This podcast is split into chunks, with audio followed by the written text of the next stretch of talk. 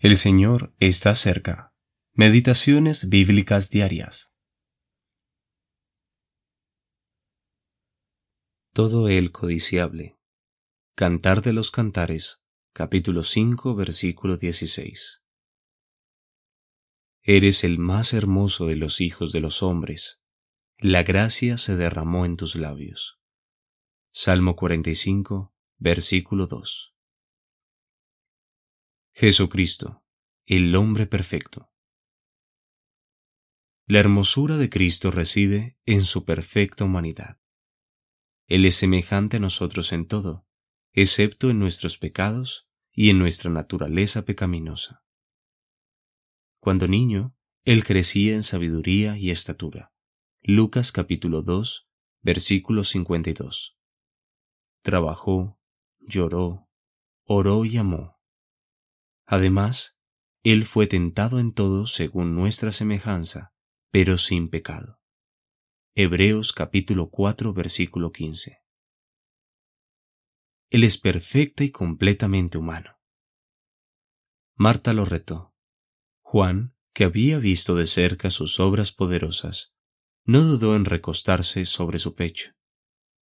Sus discípulos le formularon preguntas necias, lo reprendieron, lo veneraron y lo adoraron. En todo esto, Él es todo codiciable. Recibió todo tipo de pecadores, siempre lleno de compasión. Mateo capítulo 9 versículo 36, capítulo 14 versículo 14, Marcos capítulo 1 versículo 41. No se fijaba solamente en aquellos que merecían ser sanados, sino que sanaba a todos. Mateo capítulo 8 versículo 16. Él era perfectamente humilde. Podría haber escogido cómo y dónde nacer, pero entró en este mundo como uno más.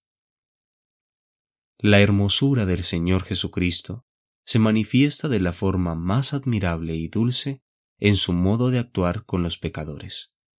Por ejemplo, le hizo ver a Nicodemo cuán ignorante era sin utilizar ninguna palabra dura, sin ninguna expresión que dañara la autoestima de aquel que era considerado maestro en Israel. Y cuando lo vemos hablar con la mujer samaritana, con qué paciencia le desplegó las verdades más profundas, con cuánta gentileza y al mismo tiempo con total fidelidad confrontó su pecado. En un carácter perfecto, todos los rasgos tienen un equilibrio armonioso. No hay debilidad en su gentileza.